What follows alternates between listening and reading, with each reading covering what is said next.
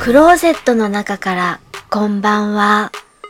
今日は2018年2月14日水曜日、時刻は21時33分を過ぎました。外の気温はマイナス5度、お天気は雪が降ったり止んだりしています。昨日よりも寒さが緩んでいます。私はラジコプレミアムで日本放送を時々聞いています。中でも好きな番組がラジオビバリーヒルズの木曜日パーソナリティが清水美智子さん。国民のおばの異名を持つ清水美智子さん。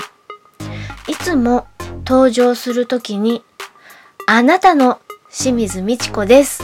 と元気よく挨拶をします。その思い切り私も見習いたいとそう思います。聞いていただきありがとうございます。